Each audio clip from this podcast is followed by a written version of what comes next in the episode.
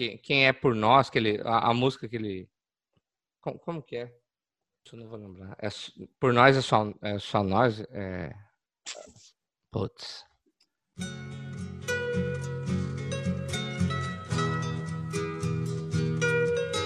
Então vou prestar atenção nessa bosta aqui.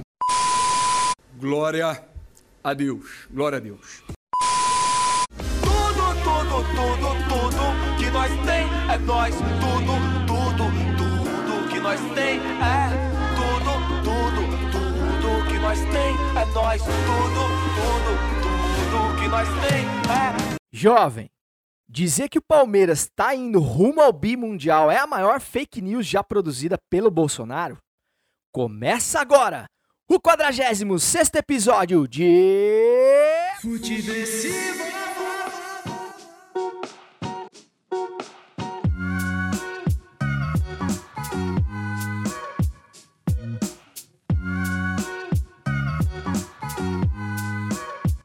Seja muito bem-vinda, seja muito bem-vindo. Eu sou César Cartoon e esse é o Futeversivo de número 46, que chega sem toda a alegria possível mais uma vez nesse inacabável 2020, porém com a sagacidade já tradicional necessária para sobreviver à Brasileia dos novos tempos. O lugar que disse: na volta a gente compra para a vacina mais esperada pela humanidade.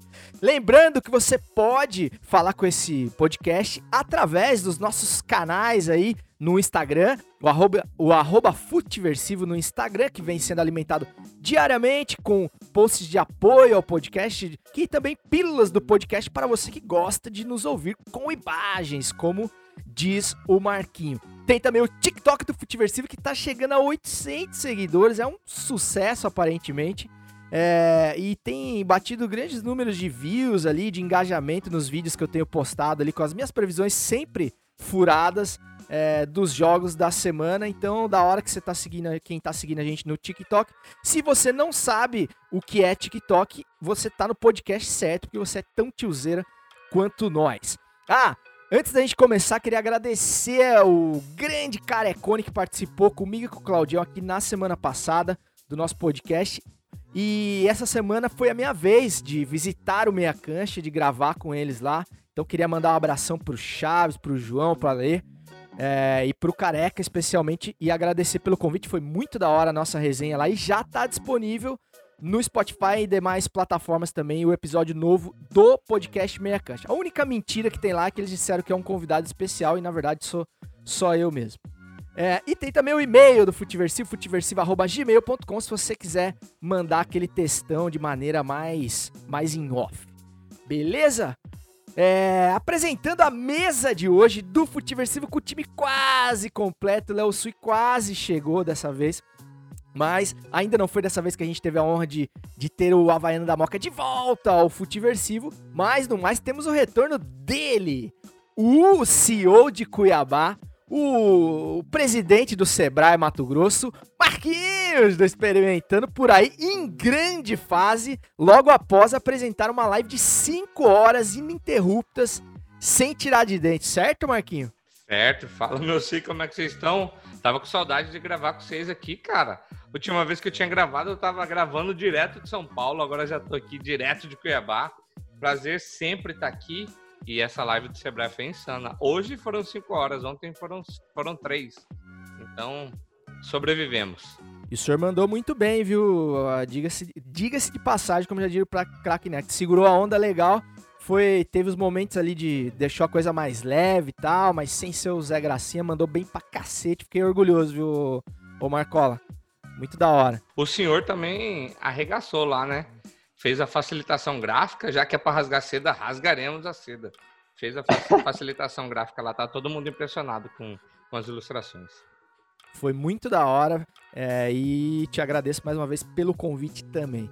E completando a mesa de hoje tem ele, o amante do pretérito, viciado no passado, Cláudio Campos e o seu sempre brilhante e surpreendente fora do clichê, pitadinha histórica, exclamação. Bem-vindo, Claudião! Bem-vindo, vamos lá, mais um episódio. Cara, que honra fazer né, o programa aqui com o futuro apresentador do Pequenas Empresas, Grandes Negócios, né, cara? Pô, que demais.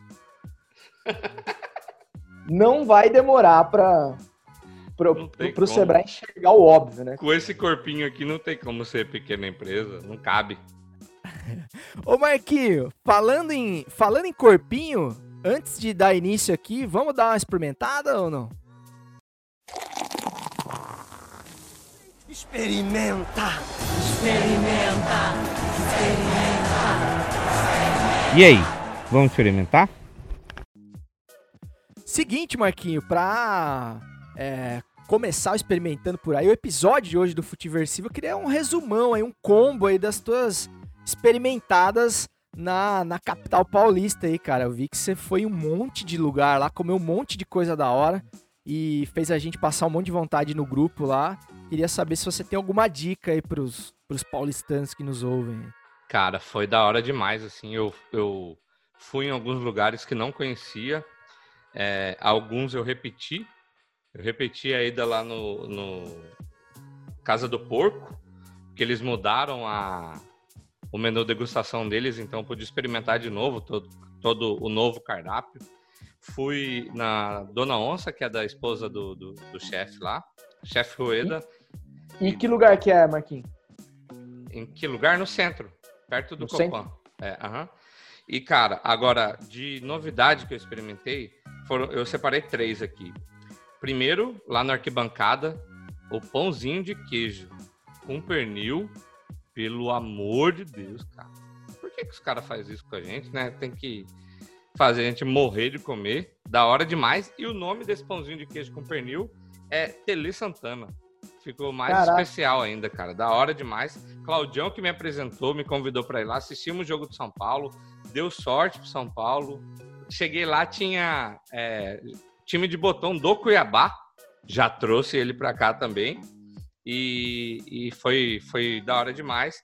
Experimentamos também é, o Hora Pois, o restaurante Hora Pois, um restaurante português ali na Vila Mariana, Vila Madalena.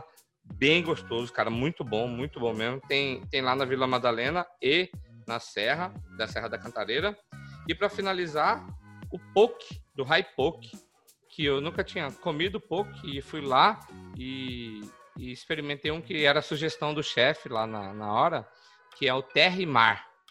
Que eu não botava fé nenhuma, falei, não tem condição dessa combinação dar certo. Porque tinha porco, é, torresmo, atum e, cara, fica sensacional, velho. Sensacional. A gente foi lá e no Esse é outro o dia. pork, não é o poke, né? É o pork. a gente foi lá e no outro dia a gente pediu no delivery de tanto que a gente gostou. Ô, nossa, experimentou bem então, é, o, o Marquinhos. Ô, ô, Claudião, esse, esse bar do, do, do- do- da mesa de botão ali e tal, aonde que fica? Ele fica na, no- na Pompeia, na É. zona oeste de São Paulo. Como é, É, que bem chama legal, mesmo? cara. Arquibancada Botões Clássicos, né? O pessoal lá começou como uma empresa que fazia time de, times de botão por encomenda. Aí eles abriram um espaço porque o pessoal começava a organizar campeonatos e não tinha um espaço físico para se fazer as competições. E, pô, cara, é- eu fiquei muito feliz quando eu vi que eles mudaram para um lugar maior, ainda mais num período de pandemia, né? Conseguirem ir para um espaço maior e tal. E, cara, um ambiente que, para quem gosta de futebol, assim, é super legal e super familiar. É super aconchegante para assistir jogo e tal. É bem bacana, recomendo. É muito legal, Cezão, muito legal. Eu fiquei na fissura de ir, cara, quando eu vi vocês lá, mano. Muita camisa de time exposta, é, camisas é, mais clássicas, assim, saca? E tem uma arquibancadazinha, é muito legal, assim, é, é um, você se sente inserido no, no- no Ah. ambiente de esporte, assim, tá ligado? Para resumir, pós-vacina a gente vai gravar lá. Pronto. Porra, demorou, cara, demorou. É o que eu mais quero, velho. Bom, depois desse tour gastronômico aí, vida louca do Marcola, caramba, hein, Marquinho? Haja, haja bolso também, né, cara? Pô, fica uma grana né, pra comer. É que o senhor é um, é um influenciador privilegiado, enfim, né? Mas assim, pros meros mortais aí fica difícil seguir todas as dicas aí. Mas você que tá ouvindo Futiversivo, pelo menos uma faça, porque o Marquinho só vai na boa, velho. Mas eu vou, vou te falar que não ficou tão caro assim, não. Até porque eu fui. Eu tive a grata surpresa de, de, de ser convidado e é, proibido de pagar a conta lá no, na arquibancada. Ô, louco, hein? Pois é, cara. fiquei economizando seis meses, né? Sabia que ele vinha, Falou, esse gordo vai querer comer tudo lá. mas valeu a pena. Pô, aí sim, Marquinhos. Já, já, tá vendo? Já se pagou aí o podcast, já valeu a pena, velho. Bom, então era isso de experimentando por aí hoje. Grande Marquinhos aí, em grande fase, é, numa semana muito produtiva lá na capital paulista. E se, se, a, se a vacina quiser, estaremos em breve lá, todos nós gravando juntos, é, nesse bar aí que é irado. Eu fiquei morrendo de vontade de ir. É, então vamos falar de bola, galera, porque a resenha não aguarda. Levantou pra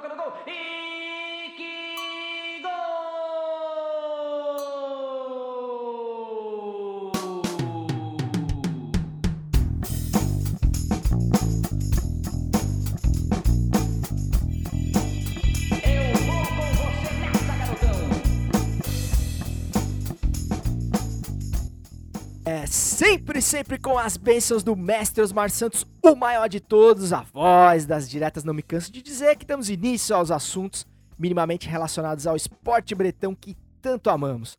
É, essa semana, como falei na abertura, participei lá do podcast Meia Cancha com meu brother Márcio Careca e com Chaves demais é, apresentadores e a gente falou muito dos técnicos brasileiros, sobretudo Fernando Diniz e seu Rogério Ceni, né? Pelo, por conta das eliminações recentes. É, mas, falando em, em Fernando Diniz, que é a, é o- a bola da vez, é o hype aí do- dos treinadores brasileiros, né? Como as coisas mudam rápido no futebol brasileiro. Marquinhos, eu queria saber de você, que faz comentários sempre é, isentos sobre o São Paulo Futebol Clube. Pintou o campeão? Não, sai. Você quer zicar meu time, né? Não tem nada de pintou o campeão, não. Vamos, vamos devagarzinho, um passinho de cada vez. Porque essa tabela engana que o Flamengo tá com um jogo a menos. Duas vitórias chega no São Paulo, então vamos um passinho de cada vez. O favorito é o Flamengo, que disse que ganharia tudo esse ano. Eu só não entendi o que seria o tudo, mas tá bom. Tá, e- esse é o comentário se você jogasse no São Paulo, mas agora como... É, com os como três pontos ali, seguir o trabalho. Respeitar o adversário, né? Favoritismo é todo deles, atual campeão, enfim. Como São Porque, Paulino, cara, não falando- tem mais pra eu- ninguém. Eu, como vou dar uma secada, cara, eu acho que, sinceramente, pintou o campeão, cara. O São Paulo tá com. Se vai ser ou não, né? Ainda falta 14 rodadas ainda, né? Mas, assim, o time parece que entrou naquele flow, assim, que as coisas começaram a dar certo. É, e aí, com a confiança, né, cara? Esse esquema do, do Diniz depende muito de confiança, né, Claudião? Para os caras executarem, principalmente aquela saída de bola que a gente sempre fala. E parece que os caras estão nessa pegada agora e as coisas estão dando muito certo pro São Paulo. É, além da. Se bem que a, a tabela do São Paulo nos próximos três jogos é mais complicada que a do Flamengo, né? Mas é, passando isso, e tem a questão da Copa do Brasil também, né? Que pode complicar. Mas eu acho difícil tirar esse título do São Paulo. No, no grupo de São Paulinos que a gente tem aqui, a gente colocou que isso é tudo previsão de Oswald de Souza do Cerrado. É, dos 14 jogos, se a gente levar 9, o título não tem como escapar. Que isso, hein? Já tá Mas nove fazendo é conta. puxado. Cara, Isso porque ele falou que não pintou o campeão, né, Claudio? Já tá, já tá. Nada, já tem conta Quase de nada. quantos jogos precisa, mas tá tranquilo. Mas eu vou te Daqui- falar, Daqui a pouco chega o recebido aí, a faixa de campeão brasileiro e tal. vou te falar que tá- a gente tava assim, contando quantos pontos. Todo ano a gente começa assim, quantos pontos faltam pra gente não ser rebaixado.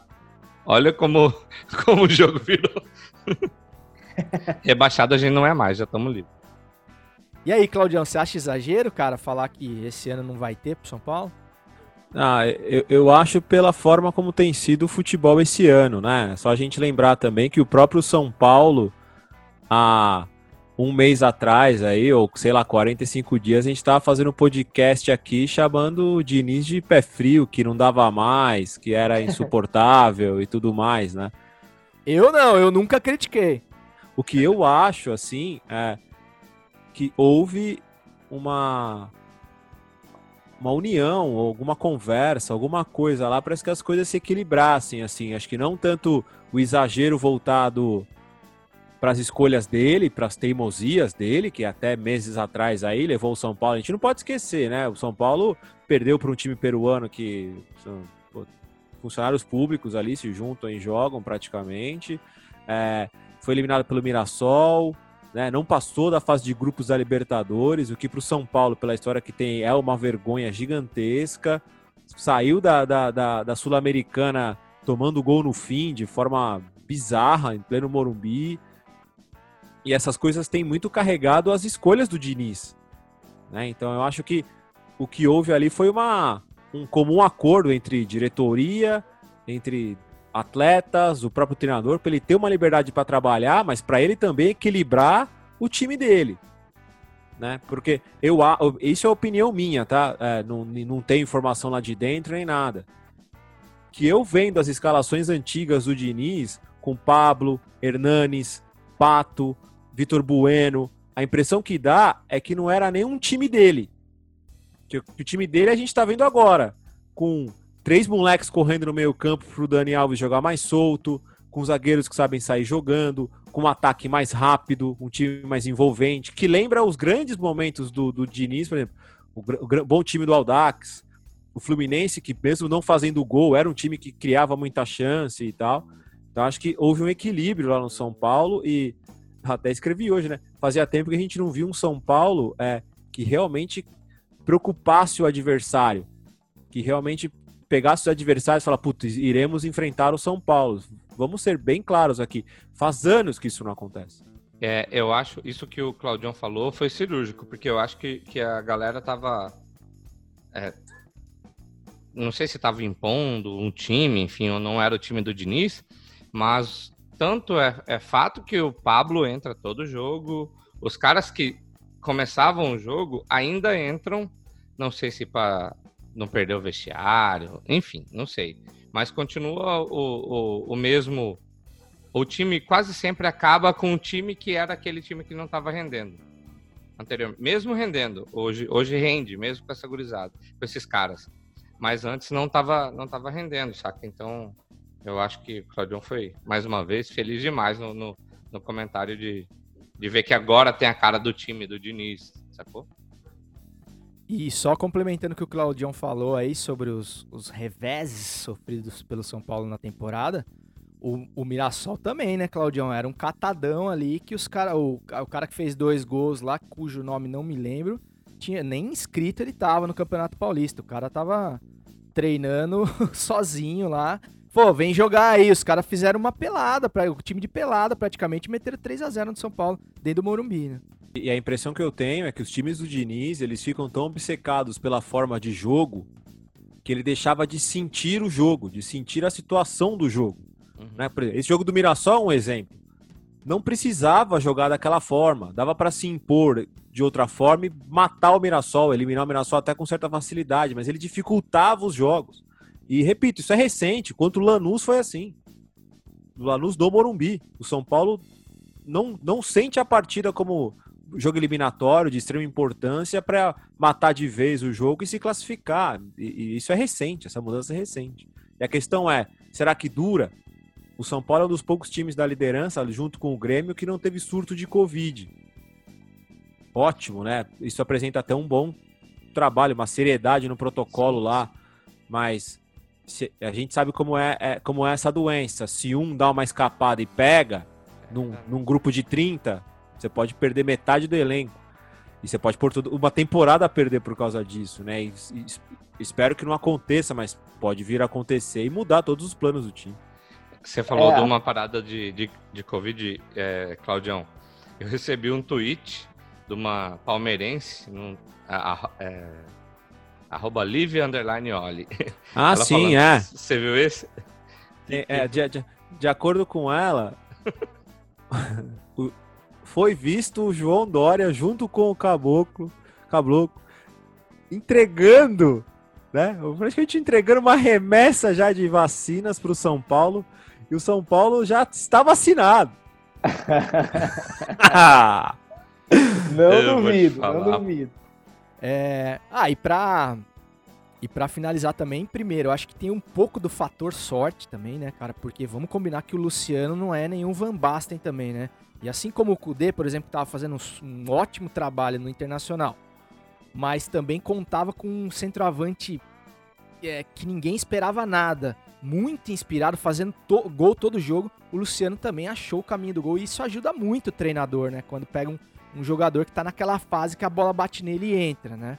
Mas, enfim, méritos do nosso querido Fernando Diniz que apostou no, no Luciano também. É, e, mas em cima do que o Claudião falou, é uma temporada que realmente tem muitas variáveis aí. Acho que a maior dela é a questão do Covid, porque de uma semana para outra pode mudar tudo, o time pode ficar extremamente desfalcado e aí você perde 3, 6 pontos aí, a coisa pode virar. Mas assim, eu acho que tá bem encaminhado pro São Paulo. É, e posso dizer que depois do 4 a 0 contra o Botafogo tem até um certo receio do que poderá acontecer no, no, no próximo domingo, frente ao, ao meu sofrido Corinthians em Itaquera. É, mas, é, ainda sobre times brasileiros, mas mudando um pouco de campeonato, essa semana a gente teve rodada da Libertadores também, jogos de ida aí das quartas de final e jogo de volta atrasado do Internacional e Boca Juniors por conta da morte de Deus, da morte de Diego Maradona. O jogo com o maior motivo para adiar uma partida da história do futebol. É, teve o jogo da volta essa semana. O Inter já deu adeus, caiu em pé, mas deu adeus a Libertadores, perdeu nos pênaltis pro Boca Juniors, venceu o Boca Juniors dentro da bomboneira. Vazia, mas ainda assim a bomboneira, o que pouquíssima gente acreditava, inclusive eu, que pudesse acontecer. É, o Palmeiras voltou com um empate, e o Grêmio, Grêmio, e Santos também empataram. E esses brasileiros a gente sabe que um dos dois fica pelo caminho. Cláudio Campos, senhor acha que tem algum brasileiro aí com chances? Você que, que conhece mais assim dos times sul-americanos, aí é um cara que gosta de assistir futebol sul-americano, futebol argentino. Você acha que tem algum time brasileiro aí que tem, acho que chegue com chances de ser campeão da Libertadores esse ano? é, vendo o, os adversários, né, as equipes dos outros países, você também não vê nada tão assustador ou que encante tanto, né? O River fez dois jogos bem equilibrados até com o Atlético Paranaense, não jogou essa bola toda nos, nas duas partidas. Né? Esperava-se mais do Boca Juniors, né? Quando a gente é, assistiu o jogo de ontem, imaginava praticamente o Boca Juniors amassando o Inter, e o que se viu foi algo totalmente diferente, passou num sufoco absurdo. O Racing a gente viu, né? Que até pelas, pelas pelas ausências de alguns jogadores já também não é tudo isso.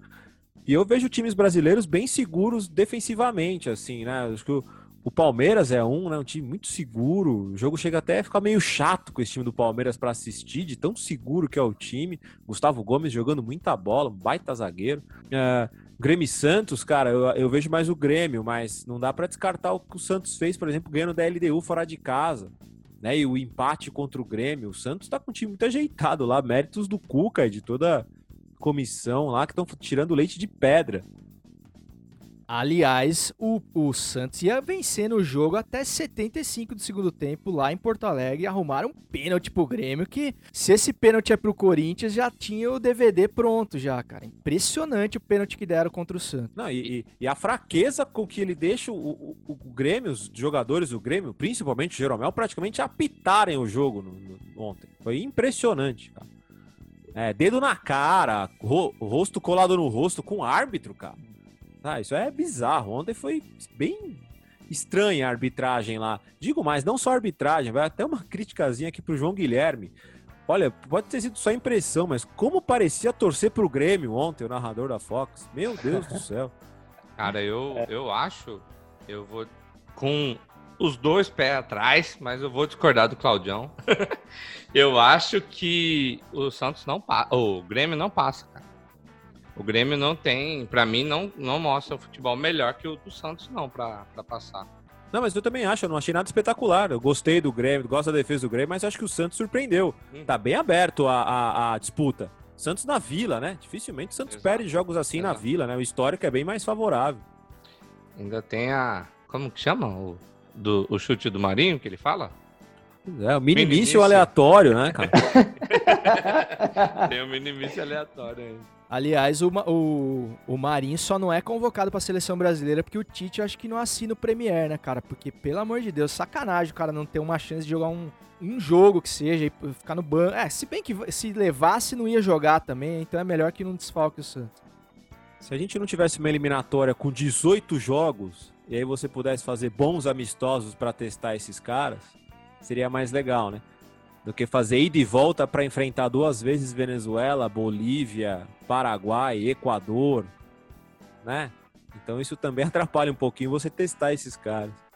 É, cara, eu acho difícil cravar assim qualquer prognóstico, porque e até pela questão do Covid que o Claudião falou ali em relação ao Campeonato Brasileiro, eu acho que na Libertadores, bem que a Comebol não é muito de desmarcar jogo por motivo nenhum, né? É, mas assim, pode ser que prejudique também. E sobre os times é, argentinos, por exemplo, que não vêm fazendo boas campanhas, vêm jogando muito mal. É, mas a gente já viu esse filme, né, cara? É, não é a primeira, não seria a primeira vez que Boca e River, por exemplo, chegam se arrastando, se arrastando, mas na hora do vamos ver os times crescem, né? Parece que eles deixam para jogar na hora que realmente precisa. E os brasileiros, muito pelo contrário, né? Geralmente aquele time que faz aquela primeira fase impecável, primeiro geral, acaba é, ficando pelo caminho. É, eu acredito, cara, sinceramente, com dor no coração de falar, mas que, que se, é, o, o que teria mais chance, eu acredito que seja o Palmeiras. Primeiro, pela questão defensiva que você falou, Claudio, é um time mais, mais seguro, assim, mais, mais previsível do, do, no, do lado é, positivamente. E também pela questão do projeto, né, cara? A gente sabe que o Palmeiras tá ali também próximo às primeiras colocações do Campeonato Brasileiro, mas na hora de priorizar, a, com certeza os esforços, as escalações, enfim, é, serão para Libertadores, porque o objetivo do Palmeiras na vida é acabar com a piada do Mundial, né, cara? Então, os caras vão dar a vida para tentar ganhar a Libertadores. E eu acho que não é, não é impossível, mas tem muita água para passar debaixo dessa ponte ainda. Bom, rapaziada, sobre o, o, o, chamado quente da rodada, no jargão jornalístico do qual não fazemos parte, é, vamos falar de passado, né, cara? Porque ah, temos um especialista no assunto aqui, o amante do pretérito Cláudio Campos, que hoje traz mais um pitadinha histórica de muita tristeza, de muito pesar nesse ainda 2020. Pitadinha histórica. Reticências, três pontinhos, fecha conchetes, abre aspas, underline, interrogação.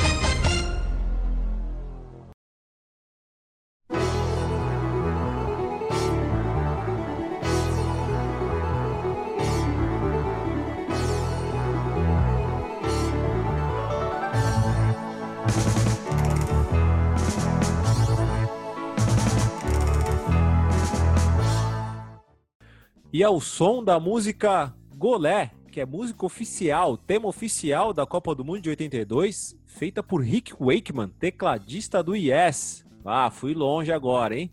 Vocês não esperavam por essa. É uma homenagem, né, para mais um grande nome do futebol que nós perdemos, né, o Paulo Rossi, que para nós aqui ele é o carrasco de 82, mas pouco se fala sobre a carreira dele de clubes. Eu vou até puxar uma citação que o ótimo site brasileiro sobre o futebol italiano postou hoje no Twitter, falando que para você entender o tamanho do Paulo Rossi, é como se o Romário tivesse falecido precocemente, para nós aqui. Então, essa é a importância que tem o Paulo Rossi para os italianos, que tem uma história incrível na seleção, mas em clubes ela, ela, ela é relevante, mas não é tão grande quanto outros nomes do futebol italiano, como Paulo Maldini, Baresi, enfim. Começa no Vicenza, né? Ele é atleta da base do Juventus, mas é transferido para o Vicenza. De lá, ele vai para o Perugia, joga a Copa de 78. Pouco se fala, o Paulo Rossi ele é o, é o bola, chuteira de bronze, bola de bronze da Copa de 78, o terceiro melhor jogador da competição depois vai para Juventus e aí no período ali de Peru, de a transição entre Perugia e Juventus, ele é pego no esquema de jogos da loteria esportiva, ele é um dos atletas que se envolve na combinação de resultados ali, num caso chamado de Totoneiro nos anos 80, e mesmo assim a Juventus o contrata, ele fica treinando separado com alguns jogadores já com foco em Copa do Mundo e chega bem desacreditado, não só ele, como a seleção italiana para a Copa de 82, tanto que ela começa a Copa com três empates. Não que o grupo fosse fácil, né? Era uma Polônia de Lato e Boniek, era a seleção peruana de Cubidias,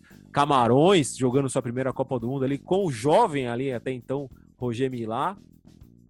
Só que ao passar de fase, desencanta, né? Ganha da Argentina no triangular ali de, de quartas de final e no segundo jogo desse confronto, todo mundo sabe a história, mas quando se fala de Paulo Rossi, a gente tem que ir um pouquinho pro óbvio, até porque homenagear esse jogo do Paulo Rossi também é homenagear um dos grandes nomes da narração brasileira. Então eu me despeço aqui com o terceiro gol, o terceiro gol da seleção italiana, o gol que o Júnior, encostado na trave e na linha, levanta a mão pedindo impedimento. Gol de Paulo Rossi, Itália classificada. E o Bandeira deu que a bola saiu. O Bandeira deu que a bola saiu.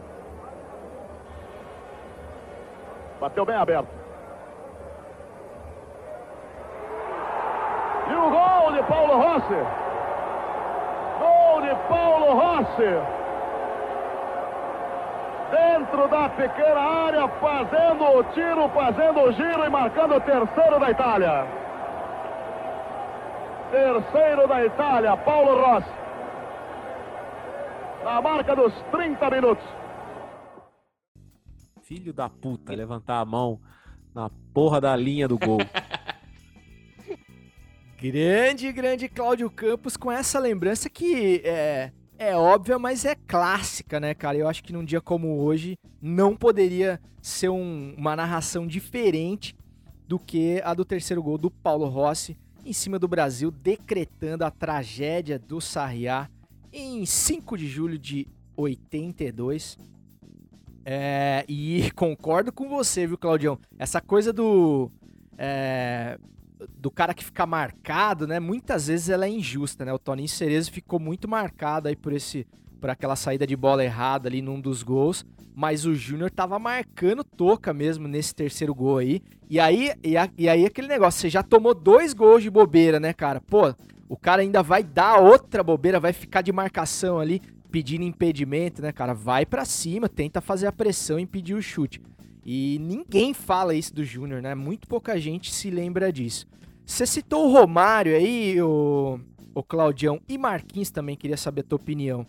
Eu li uma opinião bem polêmica e que eu discordo, mas queria saber de vocês. O Arnaldo Ribeiro, cara que eu respeito muito, que eu acho um, um baita de um, de um jornalista, de um comentarista, ele afirmou que, abre aspas, o Paulo Rossi teria sido mais decisivo para a Itália em 82 do que o Maradona em 86 para, pela Argentina e de que o Romário, que você citou agora há pouco, pelo Brasil em 94. E aí? Mano, eu acho que nem nem dá pra botar essas comparações. É tipo o que a gente começou a falar sobre Maradona, e eu acho que nem, nem cabe essa comparação. É, se, se a minha opinião for importante, não, não foi.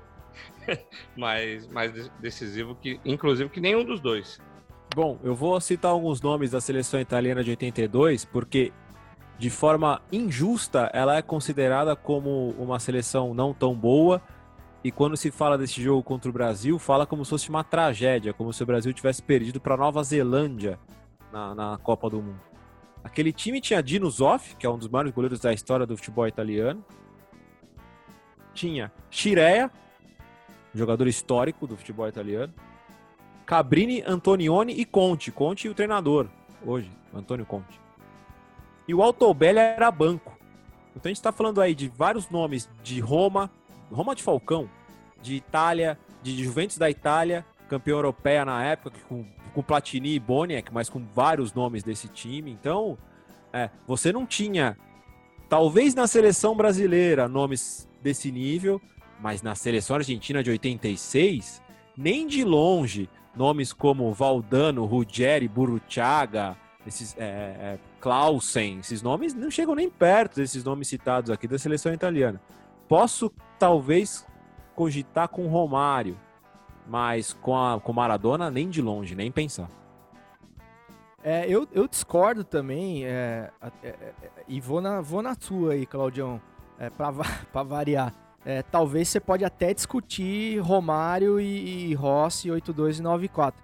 Mas é, que o Maradona não passou nem perto, eu acho, cara. Inclusive pela, pela questão da campanha da Itália que você tão bem relembrou aí no Pitadinha, cara. é, o Paulo Rossi, é, ele só, é, o primeiro gol dele na Copa do Mundo é contra o Brasil. Ele faz três no mesmo jogo, depois faz gol na semi, na final. É decisivo, sem dúvida alguma, um, o grande responsável pela arrancada final da, da Itália, que fez uma primeira fase muito ruim. Mas, cara, talvez a Itália não tivesse nem chego na, na, até o jogo contra o Brasil se, se fosse nas costas do Paulo Rossi, né? E o mesmo você não pode dizer do Maradona, né? Decisivo em toda a campanha de 86 e até do Romário, né, cara, que fez gols em praticamente todos os jogos, né? Pelo menos nos jogos pontuais ali, o Romário fez gol com exceção da final. Quer dizer, na final ele fez o gol de pênalti que vale também, né? Porque aliás, quase perdeu, né, baixinho. Mas enfim, o Romário é o Romário. Então eu discordo, assim, categoricamente. Eu até não consegui ler direito a justificativa dele. Ele deve ter um argumento muito bom para levantar uma tese dessa, mas eu não, não concordo, não. Mas muito legal também, né, Claudião, saber outras histórias aí do Paulo Rossi, inclusive negativas, né? Essa questão aí da, da, da máfia da loteria esportiva e tal, que acaba não combinando com o Paulo Rossi que nós, da nossa geração, conhecemos, que é o Paulo Rossi pós-carreira, que é um cara sempre muito simpático, sempre muito agradável, assim, né? É, a gente tem essa coisa dos carrascos, né? Se você comparar ele com o Canidia, assim, né? Daria para dizer que o Canidia tem mais a cara de carrasco vilão e, e, o Paulo Rossi não, né? Os depoimentos dos jogadores da seleção de 82, do próprio Júnior, que a gente cornetou aqui já, é, do Zico, enfim, do Falcão, é, falando sobre ele, é, que ele era um cara muito bem quisto pela rapaziada, pela boleirada, e um cara muito respeitoso em se falando de, de futebol brasileiro, mesmo tendo, sendo grande, é, tendo sido grande protagonista aí do, de um dos maiores desastres da história do futebol brasileiro, né? Mesmo sendo para uma Itália forte, como, como disse o Claudião. E como coincidência, né? A Itália ganhou a Copa do Mundo de 82 com esses escândalos pré-Copa do Mundo e em 2006 é algo bem parecido. Tem os escândalos que faz com que a Juventus seja rebaixada e alguns times percam pontos para jogar o campeonato, né? Que depois tem uma sequência de títulos da Inter. E é bem parecido, né? Vem de um escândalo envolvendo grandes nomes do futebol grandes, grandes equipes do futebol italiano e culmina com o título da seleção como campeão do mundo. E mais uma vez, né, bicho? Eu acho que eu tô perdendo a conta do, do, do, episódio de luto que nós estamos fazendo aqui, cara. 2020 realmente não tá tirando o pé. E é mais um, cara, que nos deixa é, no mundo da bola aí, que, que vai fazer muita falta, mas que realmente não condiz com um ano tão merda como esse. E falando em ano tão merda, falando em 2020, vamos puxar o gol da Alemanha, porque o 7x1 moral, meu amigo, como disse o Claudio essa semana no grupo, pode até tardar, mas falhar não falha.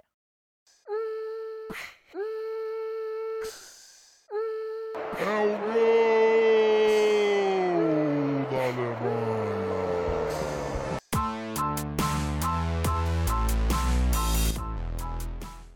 Jorge Jesus comenta a suspensão de jogo do PSG. Está na moda isso do racismo. E fecha aspas para o técnico do Benfica que falou sobre o episódio da partida entre PSG e Istambul essa semana pela sexta rodada da Champions League fase de grupos. Um dia antes do confronto entre Benfica e Standard Liège da Bélgica pela Liga Europa, o treinador Jorge Jesus concedeu entrevista coletiva e falou sobre o episódio de racismo, quer dizer, não falou sobre o episódio de racismo na partida entre PSG e Istambul é, na última terça, dia 8. O ex-técnico do Flamengo avaliou que, que o tema racismo, abre aspas, está muito na moda e fecha aspas, mostrando aí que o Jorge Jesus tá ligado nas tendências aí da moda, né? É, não sei o que aconteceu, o que se falou, o que se disse. Mas hoje está muito na moda isso do racismo. Como cidadão, tenho o direito de pensar a minha maneira e só posso ter uma opinião concreta quando souber o que se disse naquele momento. Hoje, qualquer coisa que se possa dizer a um negro é sempre sinal de racismo. A mesma coisa contra um branco já não é sinal de racismo. Está se implantando essa onda no mundo. Talvez houve algum sinal, talvez houve algum sinal de racismo, mas não sei o que disseram afirmou Jesus respondendo ali a, a pergunta da, da repórter. Marquinhos, você discordou do Claudião aí no assunto anterior, mas eu acho que nesse é difícil da gente discordar, né, cara? Que declaração lamentável do Jorge Jesus, é, de um passapanismo assim, é, sistemático, É, e mais uma vez, desacreditando a vítima, né, cara? Você pode até esperar o, a- o esclarecimento dos fatos, mas até que se esclareça, cara, a palavra da vítima precisa prevalecer e não a do suposto agressor. Ainda mais um suposto quando a gente tem imagem, tem leitura labial, tem dois times do porte de um PSG com os jogadores mais caros do mundo e do Istambul, brancos e negros, ficando tão indignados ao ponto de se retirar de campo num, num, num ato inédito na história do futebol. E que esse sim é um gol do Brasil, né, Claudião, como você falou, e não um gol da Alemanha, né? Um marco, talvez, na luta contra o racismo. Espero que seja o primeiro de muitos. Não o fato, obviamente, né? E, sim a reação dos jogadores. E aí, Clau... ô, Marquinhos? Cara, é, é bizarro, assim. É, dois pontos. Quando a pergunta é dirigida ao Jorge Jesus, ele já começa a coçar a cabeça, assim, balançar, gesticular, você vê que já vem merda. E depois é, é um ato de racismo dele também, é, de um pensamento racista, é, partindo do pressuposto que ele, ele nem sabe o que é, mas está muito na moda, entre aspas. É, tá muito na moda o, o racismo hoje, cara. Não dá nem pra, pra achar um. Ah, não, ele se expressou mal, ele não é. É, ele, ele, inclusive, valida é, é, o ato racista dizendo: eu, eu tenho o direito de pensar a minha maneira. Só não sei o que pensar da, da, da humanidade de verdade. E, ô, Cláudio, antes de você responder, quero que você acrescente. Te surpreendeu a, a entrevista do Jorge Jesus? Cara, bom, é só a gente lembrar que ele fez um comentário parecido na questão de machismo, né? Ah, é, é recente o ponto de vista. E aí, quando vem isso daí, já é pacote completo, né? Porque ele praticamente. Primeiro que ele não tem noção de onde ele está pisando no clube que ele está pisando. É só a gente lembrar aqui, né? Momento pitadinha histórica. O Benfica, campeão europeu, tinha como herói Eusébio, que veio de Moçambique né?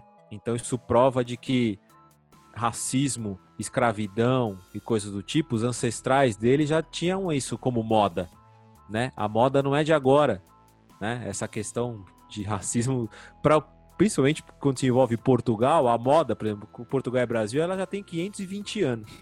É, de É retrô, né? é, e- é exato. É, é. Então, assim, ele não sabe onde ele tá, né? E isso é triste, cara. A gente vai tocar num assunto mais pra frente que isso envolve educação e informação. E aí um cara como Jesus, assim, ele tem que buscar, ele tem que correr atrás.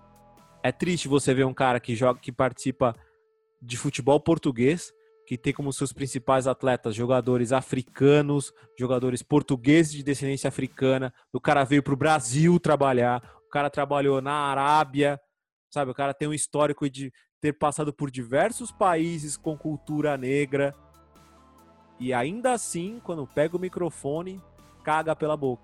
É, é- é- Ou seja, é má vontade, né? É que a pessoa realmente não faz questão nenhuma de aprender ou de tentar entender o outro lado. Mas assim, cara, surpreende pouquíssimo, né? A gente tem presidente eleito não só aqui, mano, em diversos países, né? Então, não é nenhuma novidade. A questão é essa galera tá se sentindo com direito de sair soltando essas atrocidades. Tá deixando a galera mais livre pra falar essas merdas. Né? E o cara, pode ter certeza, tá? Ele falou, mas do grupinho dele, ele foi aplaudido. É, mas a gente precisa condenar esse tipo de atitude e esse tipo de. É, é o que o Marquinho falou, cara. A, a expressão que ele fez, a coçada na cabeça, era do cara que tava cagando pra esse assunto e que se viu obrigado ali a falar alguma coisa e não falou nada, né? Simplesmente negou que tava. um- Uma coisa. No calor dos acontecimentos, o negócio tinha acabado de acontecer ainda. E se tem um lado positivo, como a gente já falou, foi a manifestação do PSG. E, cara, e também fico muito feliz de ver o Neymar, né, cara, o menino Ney, envolvido de alguma forma nesse tipo de, de protesto, né? Porque a gente é, não perde a chance de, de, de atirar pedra no Neymar quando ele se envolve em qualquer tipo de polêmica, seja por ter se jogado, seja por ter menosprezado adversário, enfim, coisas muito pequenas E eu acho que é, a gente tem que dar o peso necessário também quando ele vai muito bem. E, cara, que bom que ele tá começando, ainda que timidamente, se envolver nessas questões. Mas, cara, pra história vai ficar um episódio onde ele e o Mbappé foram ali, talvez, os grandes protagonistas. Além, é claro, do, do camaronês, o, o Pierre, o, é, Pierre Uebo, Uebo, que, que sofreu né, a injúria racista ali, que acusou o golpe ali. É, mas o peso de caras como, como o Mbappé e o Neymar para tirar os times de campo ali, eu tenho certeza que foi fundamental, né? Talvez o camaronês ali da comissão técnica do, do time turco não tivesse essa força só por ele mesmo, sendo ele te, é, que, que, quem sofreu a agressão. Então, cara, parabéns aí pro Neymar, pra rapaziada do PSG. E, cara, se isso virar moda, como diz o Jorge Jesus, de a cada manifestação racista no futebol europeu, brasileiro ou da onde quer que seja, é que na Europa realmente é muito reincidente, né? Na Itália, enfim. É, são vários e vários casos, a gente tem é, muitos que a gente pode contar aqui. É, o, o Lukaku é um que foi muito perseguido, tem sido muito perseguido, jogador da Inter de Milão é, por conta de casos de racismo. E se virar moda de os jogadores saírem de campo a cada manifestação dessa, se recusarem a continuar, e na minha opinião tem que se recusar mesmo, ainda mais caras como eles, né? Muito bem remunerados, que não depende, estão com a vida ganha já, cara. Sai de campo mesmo e, e se recusa porque não dá mais para aceitar o inaceitável. E o Jorge Jesus vai na linha daquela frase feita, mas que é muito certa. Não basta você não ser racista, cara. Você tem que ser contra o racismo quando um formador de opinião como ele, um técnico de primeira linha que ele pretende ser, né? Porque ele não é, né, cara? Ele tem toda essa pompa aqui no Brasil, mas na Europa ele, ele realmente tem muito feijão com arroz, tem muito pastel de Belém para comer ainda. É, mas uma opinião de um cara como ele, não pô, um senhor, né? Um cara que deveria gozar de sabedoria no alto de seus cabelos brancos e longos, é, dá esse tipo de declaração boçal. Não, então, só, só uma coisa que é interessante desse caso, que ele, é, que ele é um pouco diferente desses outros, é que não envolve torcida e nem atleta do outro time. Envolve a instituição, que muitas vezes pede para os clubes entrarem com faixinha, que nas placas de publicidade escreve lá, diga não ao racismo. Mas aí você vê que dentro da instituição não se faz um trabalho. Porque se um quarto árbitro faz isso e logo depois um treinador de um time do tamanho do Benfica fala essa asneira, é porque a instituição que organiza os dois eventos, a Champions League e a Liga Europa, não está fazendo nada no dia a dia para quebrar isso, né? Porque se o cara está numa coletiva da Liga Europa que, que luta contra o racismo, esse cara deveria ser punido, por exemplo. Tanto que a instituição estava tentando que o jogo voltasse, né? Pois é, o pessoal descendo em vestiário pedindo para os caras voltarem. Ou seja, ah, diga não a racismo, mas se acontecer, eu tenho patrocinador, eu tenho emissora de TV que vai dar um trabalho jogar amanhã. É, cara, ainda dentro dessa questão da afirmação aí do, do movimento negro, da luta contra o racismo, que a cada dia, assim como o gol da Alemanha, é, tarda, mas não falha os casos que nos mostram o quanto essa luta é importante, o quanto ela ainda está longe de ser vencida. Vamos puxar um Quem Indica muito especial hoje sobre um conteúdo que a gente assistiu essa semana e que, e que marcou a gente demais.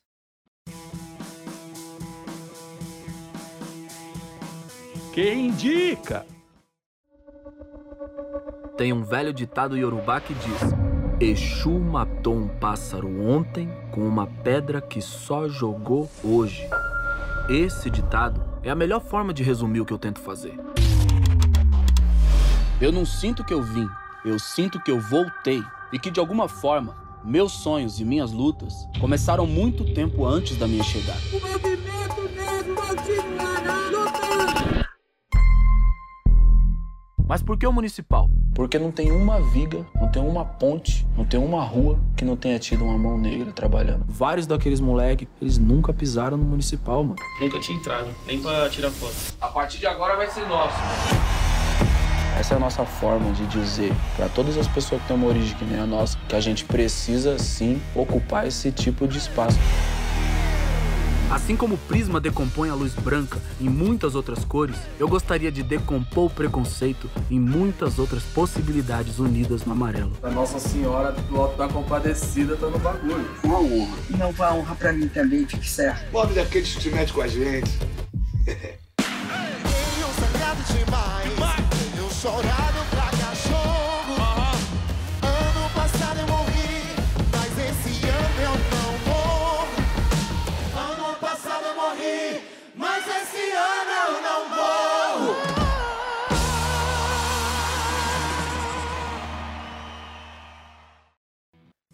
São quatro décadas que separam a nossa ascensão ao palco do Teatro Municipal do encontro das pessoas do MNU naquelas escadarias. Então subir ali e gritar obrigado MNU, MNU pro mundo é para aqueles que saibam que é da luta deles que nasce um sonhador como Emicida, disse o rapper.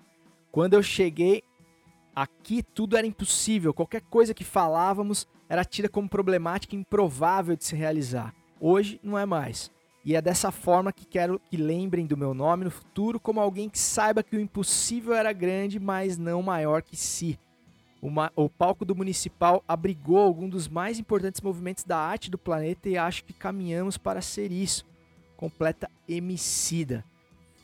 Comecei com esse texto aqui do Emicida para falar do documentário, cara, Amarelo, Tudo é para Ontem, que é mais um é, desmembramento aí desse grande, desse grande conceito de arte e cultura que é o, o álbum, né, o, o disco Amarelo que se desmembrou em podcast e agora em documentário, em, em coletivo, em loja de roupas, enfim, numa série de movimentos, é, em um trabalho fantástico do Emicida. É, eu resolvi sugerir esse, esse documentário é, para a gente falar essa semana no Quem Indica, é, muito por conta é, dele, dele conversar muito né, com os assuntos da, do quadro passado do gol da Alemanha. É, mostra mais uma vez a necessidade de reforçar os valores do povo preto e também por ser um conteúdo audiovisual que me deixou muito impactado. Assim, eu não vi nada esse ano e olha que eu assisti coisa pra cacete nessa pandemia que tenha me deixado mais assim tocado, emocionado do começo ao fim do que esse do que esse documentário.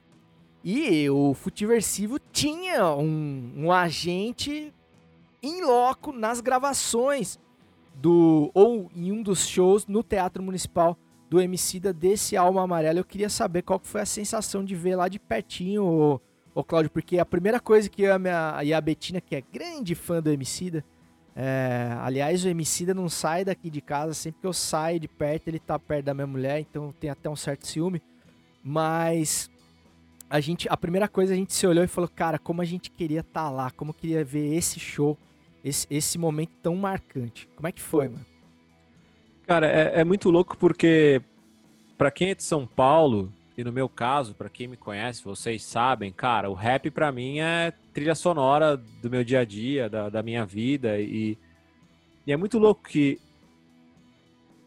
para quem tem em São Paulo e curte rap, você vê a evolução do Emicida como artista. Né? Pô, ele era o cara da Batalha de Santa Cruz ali, que já saiu gente pra cacete, sabe? Tipo, ele é o cara que fazia show em espaços pequenos. É, ele era o cara que, pô, lotava a virada cultural, mas era com uma galera aquele mais, aquela, como se fosse uma coisa meio som de revolta, ou só da cultura hip hop. E ele expandiu, né, cara? Ele virou um agregador de conteúdo, assim, tipo, trazendo coisas positivas, assim. Ele, ele se transforma. E é muito louco porque volta nessa questão racial, pelo menos para mim, cara. É, as pessoas não reconhecem que o artista negro pode ser isso. E é muito louco que, infelizmente, até dentro das culturas musicais, a pessoa não pode sair muito, sabe? E ele sai, ele vai atrás, ele busca. É, ele traz um documento histórico. Quando ele transforma o álbum Amarelo num documentário, ele praticamente dá uma aula de cultura afro-brasileira. Que, cara, eu juro por Deus, assim que eu peguei, nem vocês se botaram pilha eu assistir, que na correria aqui eu não tava conseguindo arrumar um tempo para assistir com calma.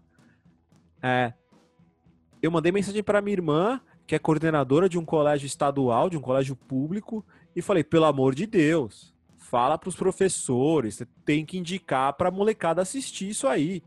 E eu até depois postei que se esse país fosse um país sério, que realmente quisesse erradicar racismo, que se preocupasse, que se preocupasse com cultura e ensino, não tinha que ter no Netflix para você pagar.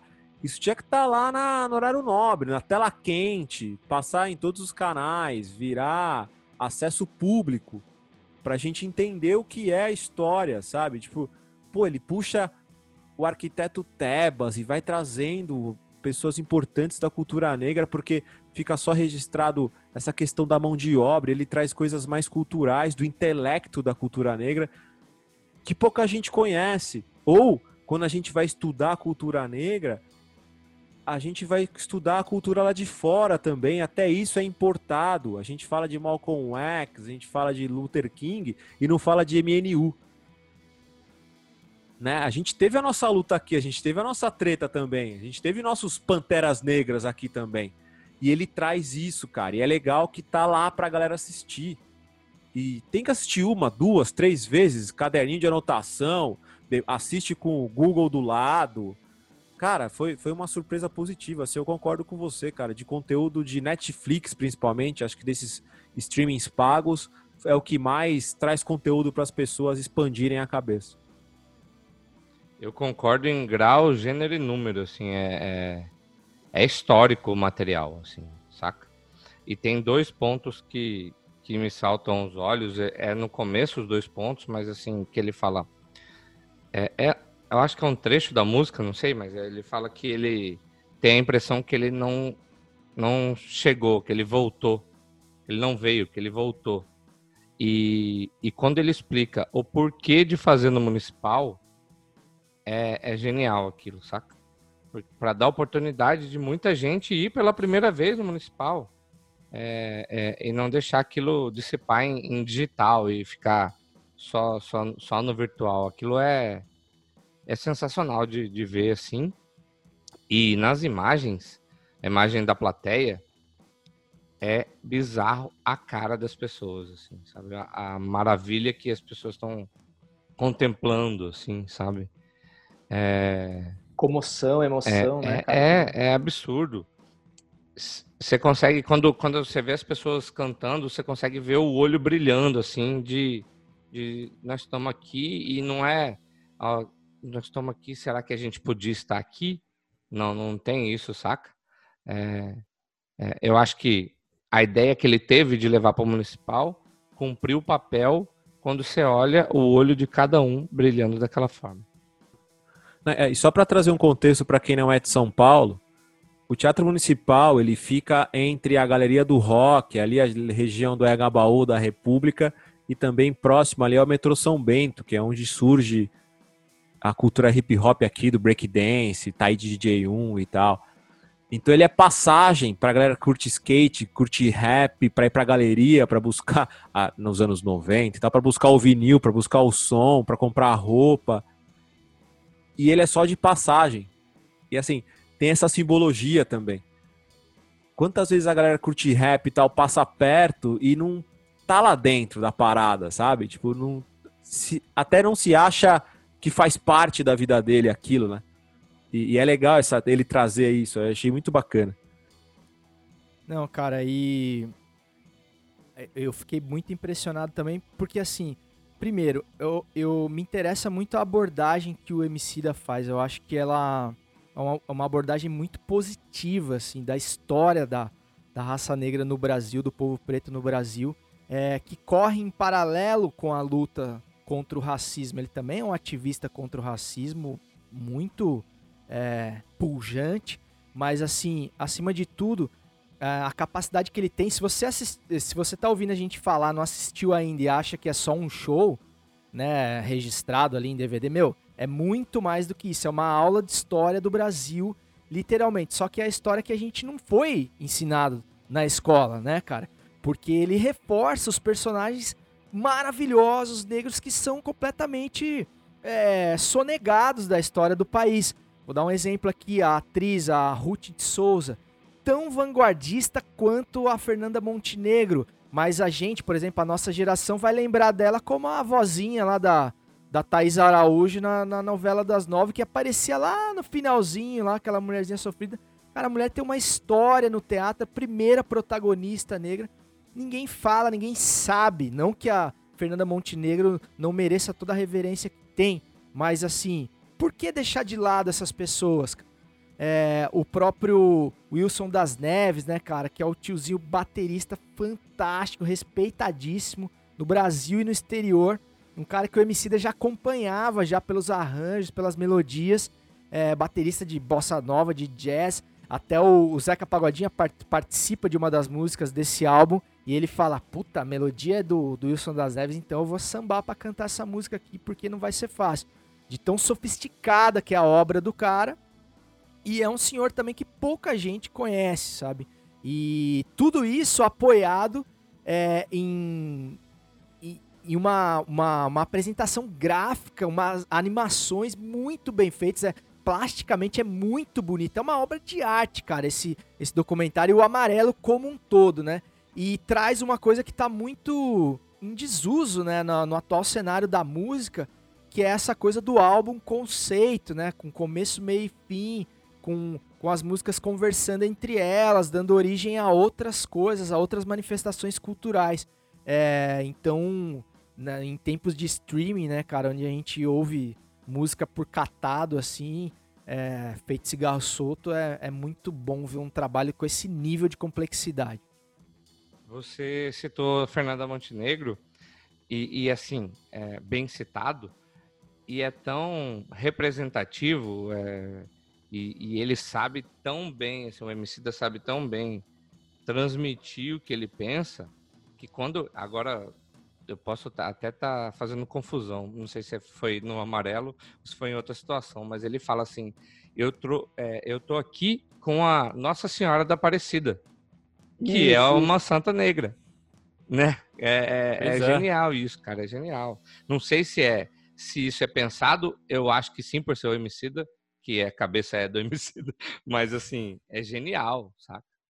Então é isso, rapaziada. Eu espero que a gente não tenha esbarrado tanto nos spoilers assim e tenha mais te deixado é, empolgado de assistir como se você não viu ainda, né, cara? Porque realmente é um sucesso desde o lançamento, todo mundo comentando. E que bom que está tendo a repercussão que merece um trabalho desse porte. Parabéns ao MC daí. Que bom, né, cara? Talvez é, um acontecimento positivo nesse 2020 seja a, a, atuação, a presença do MC em todas as frentes, em todas as mídias, nas lives, nos canais que ele tem é, acesso, lá no GNT, marcando a posição dele ali também naquele ambiente tão embranquecido, né, tão photoshopado ali.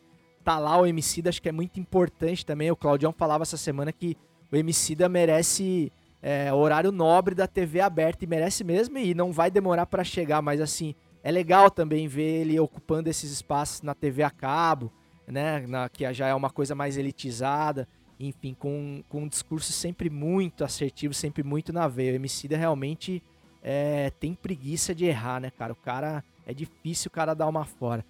É, então era isso, rapaziada. Salves finais aí. Começando pelo nosso querido Marcola. Marcola, mais uma vez aí, obrigado pelo convite aí. E tamo junto aí, meu parceiro. Obrigado também. Ah, cara, já agradecer os dois aqui. Hoje, em especial, pela disponibilidade de vocês, cara. A gente tá, tá todo mundo cansadaço hoje, cara. A gente trampou pra cacete. A gente teve um dia de Léo Sui.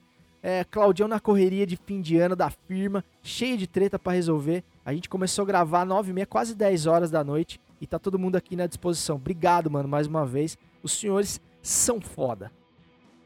Valeu demais, obrigado é, por ter aceito mais uma vez o convite. Cara, é sempre um prazer estar aqui trocando ideia com vocês.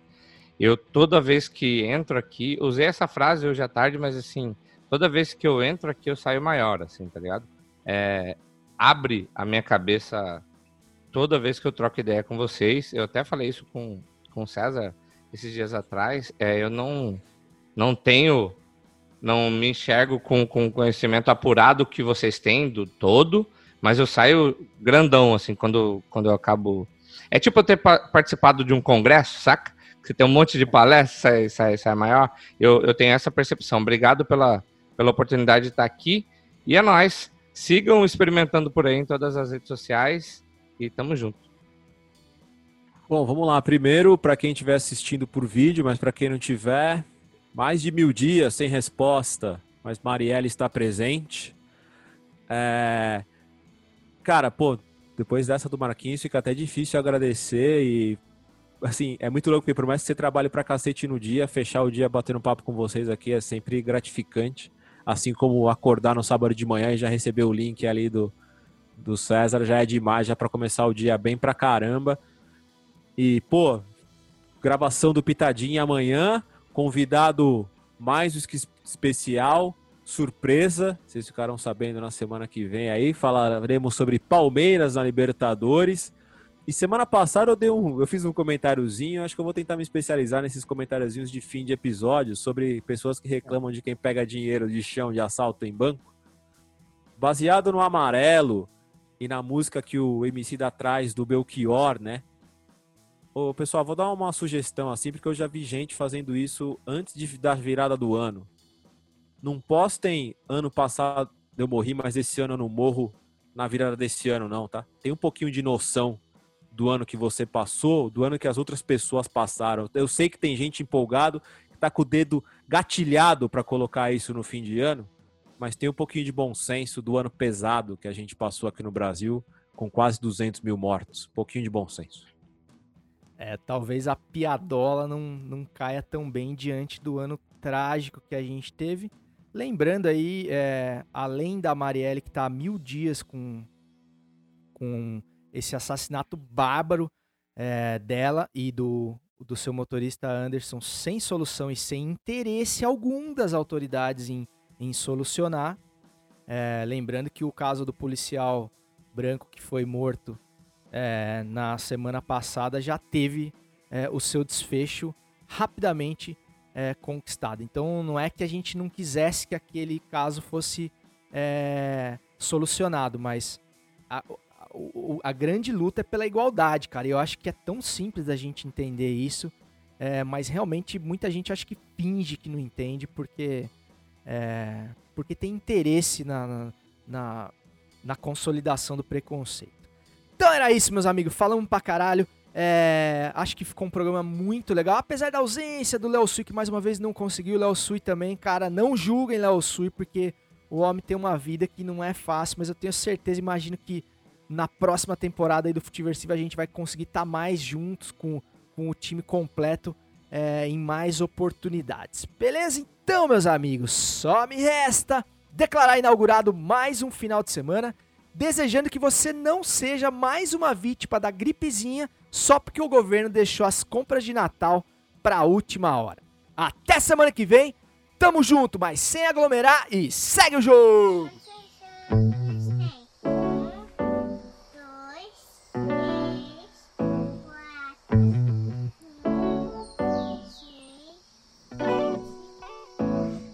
Talvez seja bom partir do final, afinal é um ano todo só de sexta-feira 13. Cê também podia me ligar de vez em quando. Eu ando igual lagarta triste sem poder sair. Aqui o mantra que nos traz o centro. Enquanto lava um banheiro, uma louça querendo lavar a alma. Na calma da semente que germina. Que eu preciso olhar minhas meninas. A folha amarela, igual comida, envelhece. É a vida, acontece com pessoa e documento. É tão triste ter que vir, coisa ruim pra nos unir. E nem assim agora, mano, vamos embora, tempo vir. Para ti, voltar e repartir.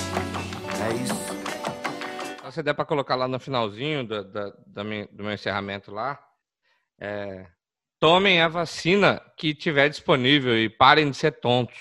Não fica caindo em conversa fiada de ninguém. Né? O cara compra coisa no AliExpress e é, fica de putaria com a vacina. Mano.